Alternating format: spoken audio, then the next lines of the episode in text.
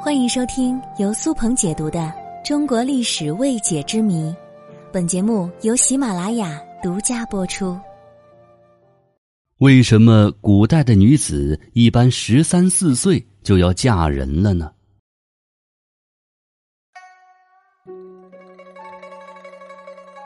在一些电视剧当中，我们可以看到，古代女子十三岁便被指定婚配了，而现在。女孩子十三四岁应该还在学校读书，现在女子的法定结婚年龄是二十岁。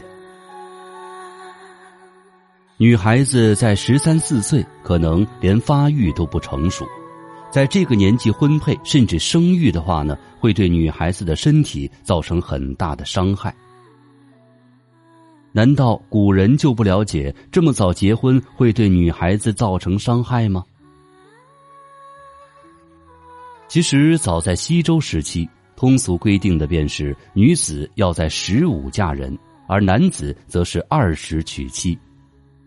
虽然各个诸侯国风俗有调整，但是大体上都不会超过这个范畴。十五岁的女孩子还算不上是一个女人，可是她们却不得不在社会的要求之下，早早的进入婚嫁阶段。到了汉朝时期，对女子的限制就更重了，规定年龄在十三四岁左右，如果女子没有嫁出去，那么家庭就得承担重税。这可以说对女孩子是十分不公平并且残忍的。可是这究竟是什么原因呢？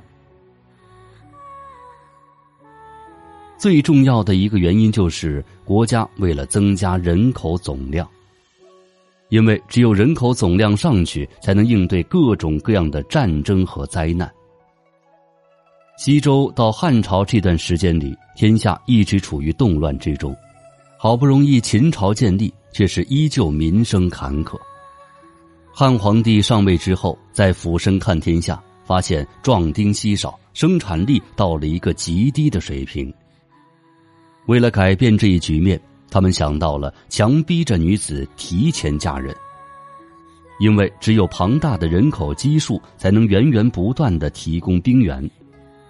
古代时常有战争，有战争就需要男丁去打仗。《木兰辞》中有一句话：“阿爷无大儿，木兰无长兄，愿为市鞍马，从此替爷征。”说的就是这种现象。每家每户都要出一个男丁去打仗，一旦离开家去当兵，就意味着随时可能会死在战场上。还有一个原因就是古代的高死亡率和低下的医疗水平，导致了社会不得不大力提倡早婚早育。